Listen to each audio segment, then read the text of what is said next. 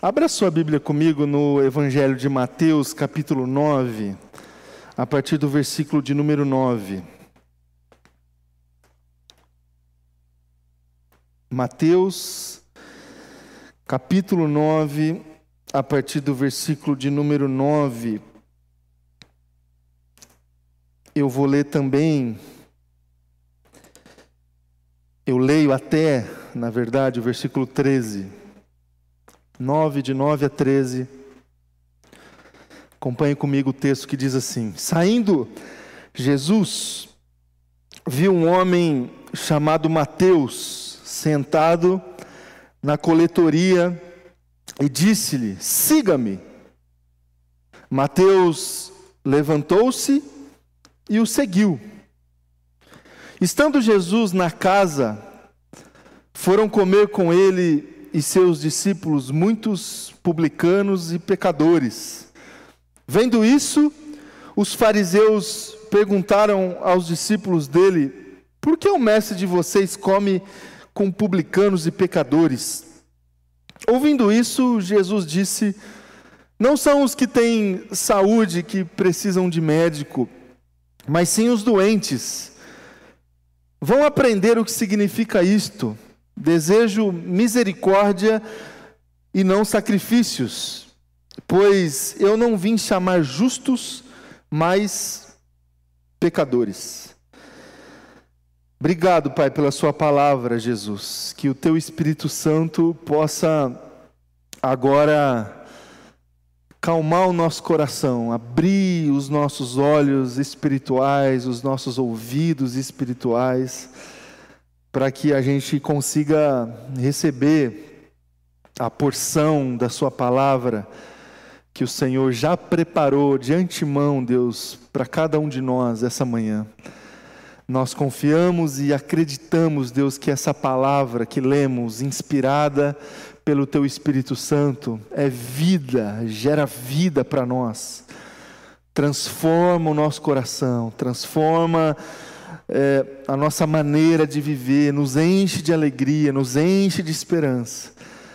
É debaixo dessa certeza, Pai, que nós estamos aqui e que eu me coloco completamente na dependência do Senhor para que a gente possa receber essa esperança no nosso coração agora, Deus. Que seja assim, em nome de Jesus. Amém e amém. Amém, meus irmãos e irmãs. Nós estamos conversando sobre Jesus e sobre esse amor de Jesus que é transformador, sobre esse amor de Jesus que preenche o nosso coração de uma maneira distinta, de uma maneira diferente. Desse amor de Jesus que vem e que veio até nós e que estabelece, que estabeleceu uma nova ordem, uma nova maneira de viver, de estabelecer as relações, de julgar as ocasiões, os comportamentos das pessoas. Esse amor de Jesus que não tem nenhum paralelo em outros amores que a gente pode conhecer, viver, partilhar, compartilhar. Nós estamos conversando sobre esse amor de Jesus que chocou muita gente, que continua chocando muita gente, que continua é, gerando muito acolhimento, muita misericórdia, muito perdão, mas que continua gerando muito desconforto em alguns lugares, em alguns ambientes. Porque é um amor desses que a gente não encontra em nenhum outro lugar. Esse amor de Jesus, a gente só encontra em Jesus, em Deus. Os gestos, a entrega completa, a entrega é, completamente altruísta e na direção do outro, esse amor a gente só encontra em Jesus. Ainda que a gente tenha pílulas de experiências que podem se parecer com esse amor que se entrega, com esse amor que sofre, com esse amor que espera, com esse amor que não procura nada em troca, ainda que a gente consiga, em alguns momentos na vida, você que é mãe, você que é pai, você que é, já desfrutou e ainda desfruta desse amor da entrega, esse amor que é, aos, aos olhos humanos, mais perde do que ganha, sabe? Quando você coloca na conta, mais perde do que ganha. É, ser mais. É, é mais desafiador do que, do que bônus para você. Ainda que a gente tenha pequenas experiências que podem se parecer com esse amor de Jesus, a gente nunca, nunca vai chegar perto de desfrutar desse amor de Jesus que a gente encontra na palavra dele, nas experiências dele. E esse amor que nos encontrou, esse amor que foi misericordioso conosco, as nossas mazelas, os nossos pecados, as nossas dificuldades, esse amor que antes da gente conhecer lendo sobre, a gente pôde conhecer desfrutando desse cuidado, desse acolhimento, é, desse perdão que Deus nos ofereceu. Uma coisa, meus irmãos e minhas irmãs, é a gente falar a respeito de Jesus, ler a respeito de Jesus, outra coisa é a gente testemunhar a respeito do amor de Jesus. Então, esse amor revolucionário de Jesus é o tema, tem sido o tema das nossas mensagens, as nossas reflexões aqui nos domingos, domingo passado, esse domingo. A gente lê um texto aqui de Mateus capítulo 9, a partir do versículo 9, onde a gente encontra essa experiência de Jesus chamando Mateus para que Mateus se tornasse um dos seus, um discípulo na empreitada, na, na obra, no propósito, na jornada, e, e uma experiência é, que também é transformadora para nós, porque a partir dessa experiência de Mateus capítulo 9, do chamado de Levi, do chamado de Mateus, a gente a gente pode fazer no nosso coração é, e pensar a respeito sobre quem são as pessoas, quem foram as pessoas e quem são as pessoas que Jesus chama para a sua boa obra, para o seu propósito, para a sua missão. Quem são as pessoas que Jesus considerou pessoas adequadas, pessoas com qualificações, é, qualificações positivas que Jesus escolheu para fazer parte do seu grupo, para desempenhar um projeto, um propósito e uma missão. E uma missão. Uma dessas pessoas, a gente leu aqui, o Mateus. É, teve outras pessoas. O que, que Jesus, meus irmãos e minhas irmãs, o que, que Jesus levava em conta nessa, nessa jornada de chamar homens, mulheres, para acompanhar a sua missão e o seu projeto? Eu comecei aqui essa mensagem dizendo que o amor de Jesus vem para estabelecer uma nova ordem. E quando o amor de Jesus chega, é, ele choca com um padrão já estabelecido, com uma ordem já pré-estabelecida. E essa ação de Jesus de chamar as pessoas, que também é um gesto de amor, uma obra amorosa do seu coração, que chama as pessoas, que convoca as pessoas. Essa ação da convocação de Jesus, dos seus discípulos, também estabelece uma nova ordem. A nova ordem.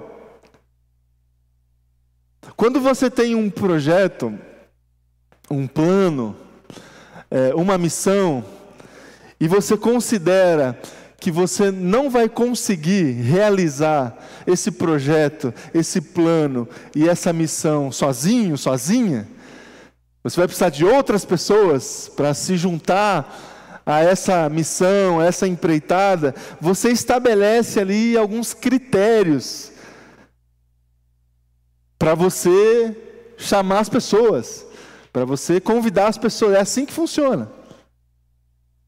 E esses critérios têm a ver com as qualidades dessas pessoas, com o caráter dessas pessoas, o que essas pessoas vão poder acrescentar, agregar, o que, que você não tem que essas pessoas têm, que vai trazer mais riqueza ali para o projeto, para a missão. O padrão pré-estabelecido humano na construção e na condução de projetos, de planos, tem a ver com qualificações positivas, com experiências positivas, com pessoas que podem oferecer recursos, pessoas que podem oferecer qualidades. É assim que funciona. É assim que funciona. Num recrutamento profissional, por exemplo, uma empresa deseja contratar um novo profissional para fazer parte do seu time, para desenvolver um trabalho que tem a ver com um contexto mais macro, com um plano, com um projeto, com uma missão. Essa empresa estabelece uma descrição de qualificação de um bom profissional que pode ser contratado, essa empresa abre um processo seletivo, recebe candidatos para interessados na vaga, entrevistas acontecem com o objetivo de identificar o melhor profissional, a melhor pessoa, o profissional mais bem capacitado, melhor qualificado que tem uma experiência mais vasta em relação à atividade que vai ser desenvolvida. É assim que funciona. O padrão, você sabe disso? É esse. Jesus, o nosso mestre, o Filho de Deus, tinha diante dele talvez o grande projeto da história.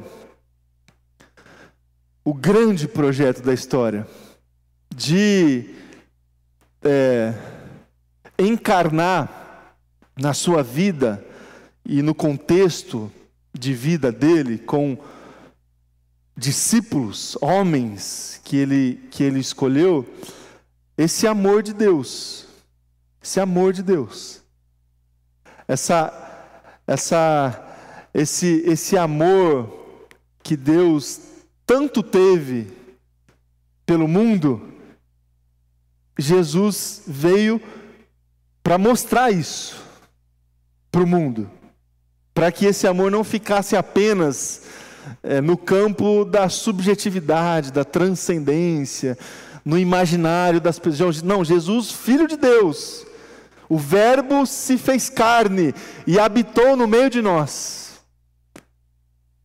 E veio até nós para nos amar, para mostrar para cada um de nós como é que funciona esse amor? Como é que recebe esse amor? Como é que partilha esse amor? Como é que funciona esse amor de Deus, que é amor? Esse é o grande projeto de toda a história. Deus se fazendo gente para mostrar como é que se ama. E nós estamos aqui tanto tempo depois, aprendendo ainda como é que se ama, como é que funciona. E estamos aqui, há tanto tempo depois, aprendendo como é que se ama, porque lá atrás um projeto aconteceu, um plano foi cumprido, uma equipe foi convocada, homens foram vocacionados, desafiados a fazer parte desse projeto de Deus. Olha só. Homens foram convocados por Deus para cumprir e participar do seu grande plano, do seu grande projeto. Que homens que foram convocados para fazer parte disso? Como é que funcionou o processo seletivo na contratação dos discípulos? Quais foram as qualificações consideradas por Deus, por Cristo Jesus, para chamar pessoas para fazer parte desse projeto? Quem são as pessoas que Jesus continua chamando, porque esse grande projeto ainda segue? Quem são essas pessoas que estão aceitando o chamado de Jesus? Vem, me segue. Quem são essas pessoas? Que não conseguem resistir quando Jesus olha no olho. Quando Jesus olha no olho e não fala nada além do que me segue. Quem são essas pessoas? Quem são essas pessoas que não questionam, mas seguir para onde? Seguir como? Seguir para quê? Seguir, mas o que, que eu vou ganhar em troca? Seguir, mas assim, cadê? Cadê o PowerPoint? Espera aí. Não, não tem ali um, um. Jesus não vai, que nem hoje em dia as empresas utilizam aí, Jesus não vai apresentar o projeto, não vai ter aquele, aquela demonstração para as pessoas serem convencidas de que o projeto vale a pena. Cadê isso? Não, não tem isso. Só tem assim: me segue.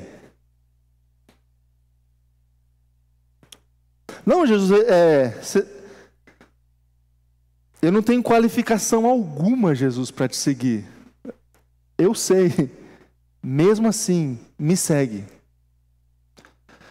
Quem são, meus irmãos e minhas irmãs, essas pessoas que deixam para trás é, uma zona super confortável para seguir Jesus? Pensa que o Mateus, cobrador de, de imposto, funcionário público, pô, trabalha para o Estado, mamata, cobrando imposto das pessoas, é, tem o seu ali garantido todo, todo mês, não, não, não, precisa, não tem assim que vender nada, não tem que não tem meta para nada, sabe? Funcionário público. A minha a Priscila tá... Mateus. A palavra diz que Mateus levantou-se e o seguiu.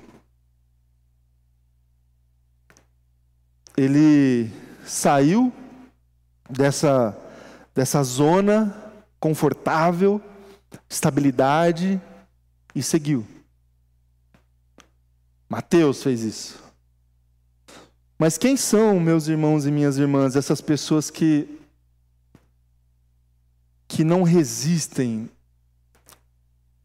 ao chamado de Jesus? E quais são as qualificações dessas pessoas? O texto segue e Jesus nos dá aqui uma chave para entender como é que isso funciona. Porque depois do chamado do Mateus, Jesus vai para casa. Tem um tempo ali de comunhão. É, não sei o que, que rolou ali, uma pizza, um churrasco, rolou um rango lá. Jesus gostava. E aí, é, os fariseus, incomodados com essa proximidade de Jesus com uma galera estranha, chegam para um, alguns dos discípulos de Jesus e. O mestre de você, é isso aí? O mestre de vocês? Ele, ele come com pecador, com publicano.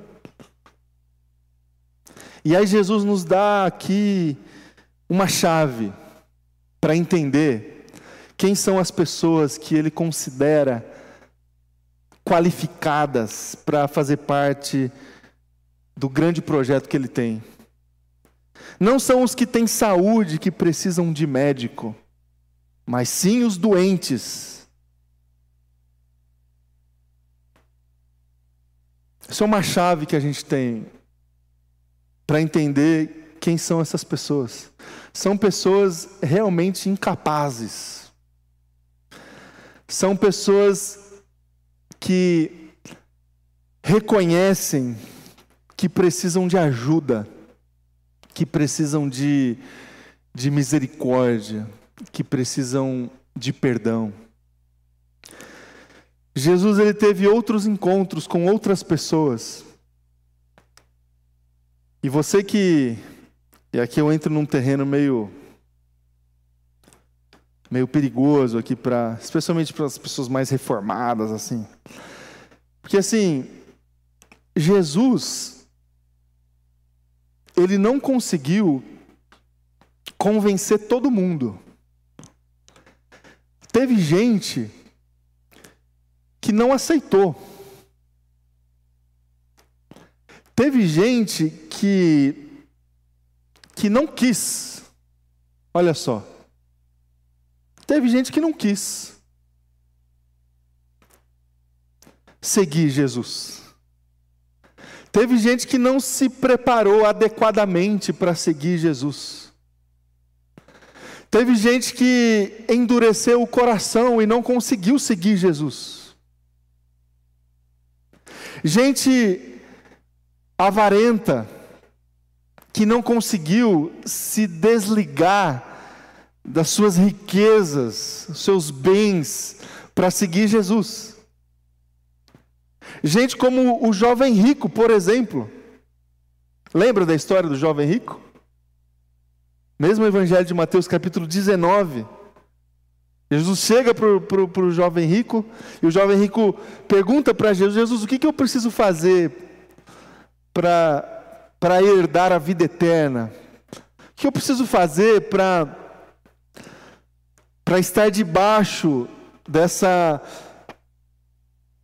desse reino que você está aí proclamando, compartilhando com as. O que, que eu preciso fazer, Jesus?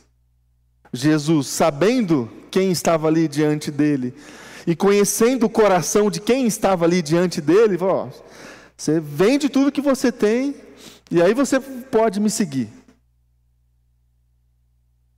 Jesus sabia que estava ali diante dele um avarento, uma pessoa apegada à riqueza, uma pessoa apegada a seus bens. A palavra diz que esse jovem se entristece e não segue a Jesus.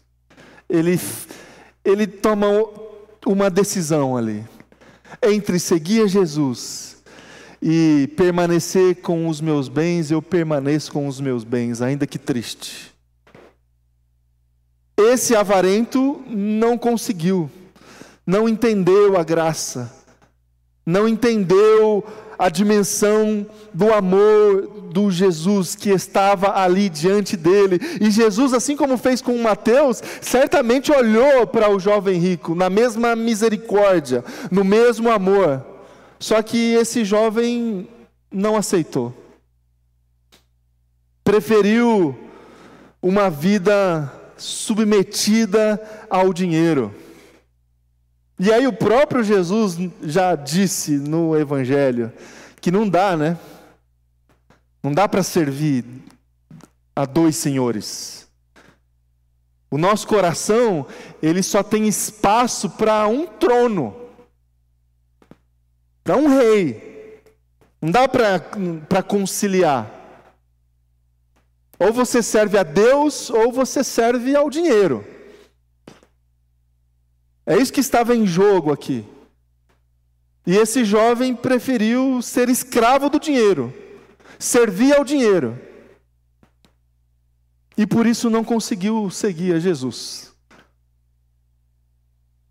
Jesus também teve a sua mensagem rejeitada por muitos e muitos que se consideravam espirituais, tementes a Deus, zelosos pela palavra e pela lei do Senhor, os fariseus. Esses não seguiram a Jesus. Hipócritas no julgamento do próprio Jesus, hipócritas. Por que hipócritas? Porque eles pensavam que estavam sendo diligentes com a mensagem, com a palavra, com a lei de Deus, mas não estavam.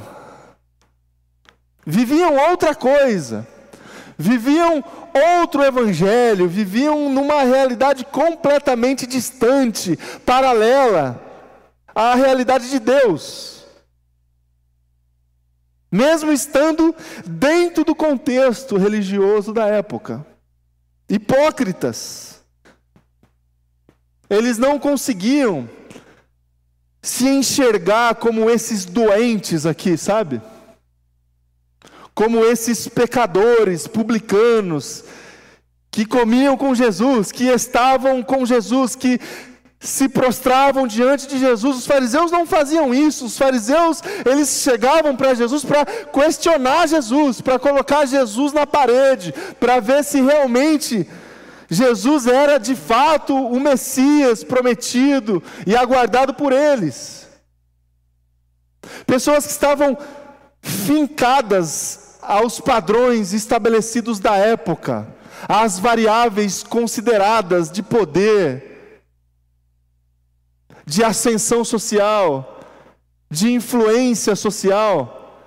E olharam para Jesus a partir dessas variáveis, variáveis e não conseguiram ver em Jesus a sua messianidade. Não, isso aí não pode ser Jesus. Porque esse sujeito não exala poder algum, esse sujeito não exala influência social alguma, esse sujeito, inclusive, está proclamando uma mensagem completamente estranha à mensagem que nós acreditamos. Essas pessoas esses fariseus, que a gente encontra, por exemplo, no mesmo Evangelho de Mateus, capítulo 23, essas pessoas estavam muito acostumadas a às variáveis humanas da vida e não conseguiram se entregar completamente a Cristo que estava ali diante delas. Mesmo estando dentro da igreja, dentro da religião. Pessoas que entre servir a Jesus e servir a religião, escolheram servir a religião aos dogmas, à lei. Mas está escrito na lei. Está escrito lá. As liturgias, as estruturas de poder da religião, a relação que a religião constrói na sociedade, com o Estado, com outras esferas de poder. Essas pessoas preferiram esse caminho da religião. e não conseguiram seguir Jesus. Porque não dá, né? Não dá para servir duas coisas. Porque ou você serve Jesus, ou você serve outra coisa. E esses fariseus, eles se achavam acima, sabe? Acima. Sabe esse tipo de gente que olha como quem olha de cima? Gente que se acha mais espiritual, gente que acha que conhece mais da Bíblia, da palavra de Deus gente que acha que as suas experiências são experiências que devem ditar regra para experiências alheias. Não, mas comigo foi assim, tem que ser assim. Essas pessoas estão distantes de Jesus, ainda que dentro da igreja. Distantes de Jesus. Não conseguem não, não conseguem é, entrar por essa trilha do autoconhecimento que nos coloca diante de um espelho, sabe? E quando estamos diante de um espelho real, a gente sabe o que, que a gente vê. Essas pessoas não conseguem se olhar no espelho.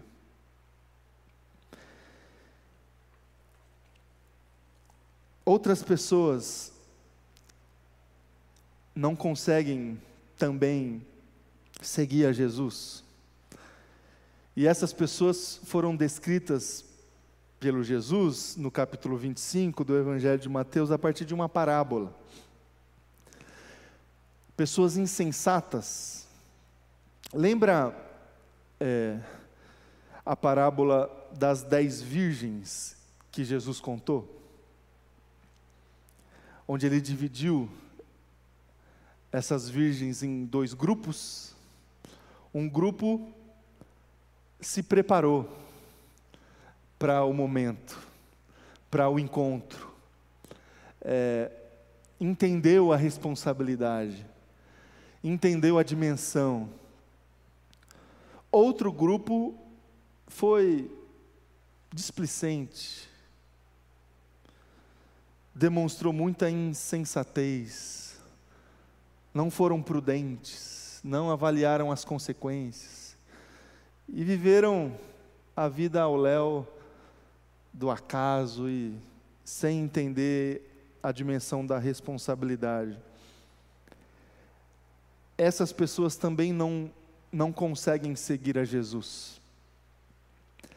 Essas pessoas não conseguem também entender a dimensão desse amor de Jesus que nos alcança, mas nos transforma, que nos acolhe, mas muda a nossa vida e nos coloca num caminho é, diferente, num caminho diligente, num caminho é, onde os nossos olhos eles ficam focados no Cristo e naquilo que Ele está fazendo.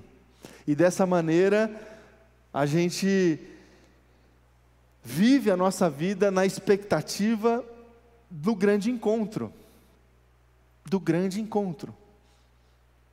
Sobre quem Jesus está falando aqui nessa parábola das dez virgens? Sobre aqueles que até reconhecem que Jesus pode ser o Cristo. Mas essa experiência, que pode ser uma experiência de fé, não é uma experiência transformadora. Reconhece que Jesus pode ser o Cristo, mas esse ato não gera nenhuma transformação e essa pessoa continua vivendo a vida do jeito que estava. Do jeito que estava. Não mudou nada. Se, se Jesus vier, veio. Se não vier, também não mudei nada. Tem muita gente assim, meu irmão e minha irmã, que não conseguem seguir a Jesus porque é, não se entrega plenamente à vontade de Jesus. São pessoas que são escravas de si mesmo, suas vontades. Entre servir a Jesus e servir a si mesmo, prefere servir a si mesmo. E aí não dá para servir dois senhores. Porque ou a gente serve Jesus, ou a gente serve as nossas vontades, as nossas conveniências. Então, meus queridos, quem são as pessoas que são cooptadas por esse amor revolucionário de Jesus? Ou melhor, quem não são essas pessoas? Pessoas avarentas, esquece. Pega aí o currículo, os currículos dos avarentos, elimina. Pessoas que escolheram, decidiram servir ao dinheiro, não, não, não dá para seguir Jesus. Não adianta. Pessoas religiosas, não religiosas no sentido bom do negócio, porque a religião, ela pode auxiliar muito as nossas ações espirituais. Nós estamos aqui num encontro religioso. E a religião, ela visa exatamente essa, esse ambiente de, de reconexão com Deus. Agora, pessoas que entre servir a Jesus e servir a religião preferem servir a religião, essas pessoas não conseguem servir Jesus, seguir Jesus. Pessoas que colocam acima da misericórdia a lei, não conseguem servir a Jesus.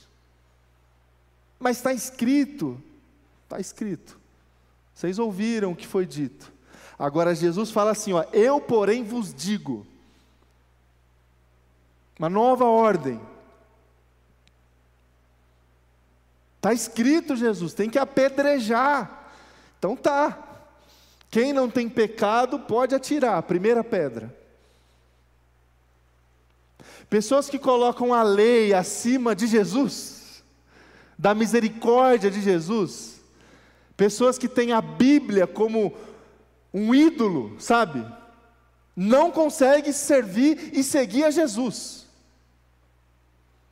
Porque a Bíblia não é para ser ídolo. A Bíblia é palavra de Jesus.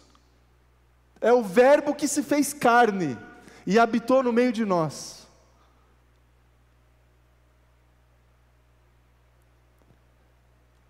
E pessoas que insensatas, que preferem servir a si mesmo, as suas conveniências, Pessoas que dizem assim: ah, eu não tenho tempo, Jesus. Eu não tenho recurso, Jesus. Eu tenho as minhas coisas, sabe? Eu tenho que enterrar o meu pai, eu tenho que enterrar minha mãe, eu tenho que cuidar da minha casa, eu tenho que cuidar da minha família. Sabe essas pessoas que entre seguir Jesus e servir a si mesmo, preferem servir a si mesmo, essas pessoas não conseguem seguir Jesus. Essas pessoas são essas virgens insensatas que não se preparam para o grande encontro, porque tem muitos afazeres. E quem que segue a Jesus? Pessoas como o Mateus, como o João, como Pedro, como tantos homens e mulheres que ninguém sabe o nome, estão por aí que aceitaram, que olharam para Jesus e não resistiram ao amor de Jesus, que obedeceram, que não questionaram, mas, mas para onde vai, Jesus? Onde você vai? Como é que funciona isso aí? Não, pessoas que foram. Sabe essa obediência não calculada? Sabe? Vamos chegar para o meu filho agora à tarde e dizer, Caio, vamos passear? Ele, vamos. Sabe? Aonde? Não importa. Essa obediência quase que irresponsável, porque não prevê, não tem previsibilidade alguma. Não. Pessoas que aceitam, que demonstram fé verdadeira e que estão dispostas a lutar pelo reino. Pelo reino. Esse é o processo de Jesus do discipulado. Que que a gente faça parte, meus irmãos e minhas irmãs, desse grupo aqui, do Mateus. Que esse grupo de pessoas que aceitam esse amor de Cristo, que choca com muitos valores aqui dentro de nós. Muitos valores. Jesus não chamou ninguém assim, sabe? Que se apresentou diante dele, e eu acredito até que foi, inclusive, uma das, das nuances ali do encontro que ele teve com o jovem rico. Sabe esse tipo de gente que chega para você assim? A, a gente, como pastor, presbítero, presbítera, a gente experimenta muito disso assim no, no contexto da igreja, de gente que se apresenta é, querendo oferecer algo, mas na real algo, esperando um benefício, sabe? Eu acredito que uma das nuances ali do encontro de Jesus com o jovem rico foi a seguinte: o jovem rico chegou para Jesus e disse o seguinte, nas entrelinhas: Jesus, você precisa de dinheiro aí para o negócio? Está precisando não de de um, de um cavalinho aí, está andando muito, está andando muito a pé, não é? Está precisando não, Jesus? É, está precisando de uma casa aí para você descansar quando você precisar? Fala aí que, que eu posso te ajudar. Aí Jesus chegou para esse jovem e falou: Não, vende tudo que você tem. Aí você pode vir. Porque a gente acha, meus irmãos, que um, um bom projeto espiritual é semelhante a um bom projeto aí da nossa vida, que a gente avalia mesmo essas questões e tem que avaliar, lógico que tem que avaliar. Agora no reino de Deus é diferente, diferente. Ele chama ele chama quem ele quer tendo dinheiro, não tendo dinheiro, tendo capacidade, não tendo capacidade, ele chama quem ele quer. Dessa maneira a gente vai ser assim displicente? Não, a gente tem responsabilidade. Não sejamos insensatos ao ponto de achar que a gente pode oferecer qualquer coisa. Afinal de contas, Jesus aceita qualquer coisa, como aceitou a gente. Não. Sejamos esses homens e mulheres que Jesus chama. Amém? Eu vou convidar você a colocar em pé aí no seu lugar. Vamos orar. Coloque-se aí diante de Deus em oração. Feche os teus olhos, ore ao Senhor. Se entregue, se coloque diante desse amor de Jesus essa manhã. E responda através da sua oração aquilo que ele, de alguma maneira, pôde compartilhar com você, alguma palavra, algum. Pensa assim, eu estou. Eu estou seguindo Jesus? Estou seguindo Jesus? Ou estou parado na minha coletoria ali? aquele lugarzinho bem confortável. Estou seguindo Jesus. Eu aceitei o chamado e estou tô, tô atrás ou não. Se não, essa manhã é uma outra oportunidade que você tem de aceitar, de levantar e seguir. Ou de voltar, quem sabe. Quem sabe você estava seguindo e parou.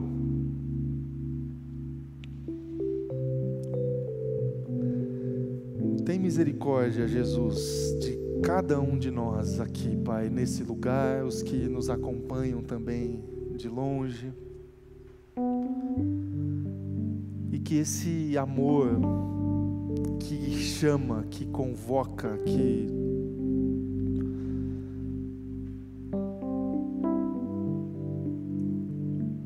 que abraça e ao mesmo tempo comissiona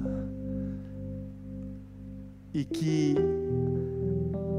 leva em consideração não o tanto de dinheiro que a gente tem no banco, não o tanto de recurso que a gente tem para oferecer, não o tamanho do lugar onde a gente mora, não a nossa formação acadêmica, não o tanto que a gente sabe das, da vida, das ciências e da Sua palavra, não. O Senhor não leva em consideração essas variáveis. Jesus, nós estamos aqui, Pai, para reconhecer que fazemos parte deste grupo de doentes que precisam de médico, que precisam do Senhor, que esse grupo de pessoas que carece, Pai, desesperadamente da direção do Senhor, estabelecimento da vontade do Senhor na nossa vida, Pai. Perdidos nós estamos sem o Senhor, ainda que com recurso, ainda que com inteligências, mas longe de Ti, Pai, distante do Teu amor, distante do centro da Tua vontade, distante do propósito que o Senhor tem para cada um de nós, estamos perdidos, Pai. Por isso, vem, Jesus, essa manhã, especialmente para aqueles que consideram que não estão te seguindo assim plenamente, estão meio displicentes, ainda não resolveram em seus corações se seguem o Senhor ou se segue a si mesmo. Ainda não resolveram em seus corações se servem ao Senhor ou se servem ao dinheiro. Ainda não resolveram em seus corações se servem ao Senhor ou se servem a uma religião ou a uma religiosidade vazia teu Espírito Santo, Pai, possa trazer essas pessoas para perto de ti, que o teu amor possa gerar, Pai, uma experiência real dessa que o Mateus teve, Pai, quando o Senhor olhou no olho do Mateus e convocou esse homem para o grande projeto que tenhamos, Pai, essa experiência essa manhã aqui nesse lugar, Jesus. Que o Senhor possa nos abraçar com esse amor e nos colocar no centro da Sua vontade. Que seja assim, Pai. Em Teu nome que oramos. No nome de Jesus. Amém. Amém. Vamos cantar, louvar a Deus com mais uma canção agora.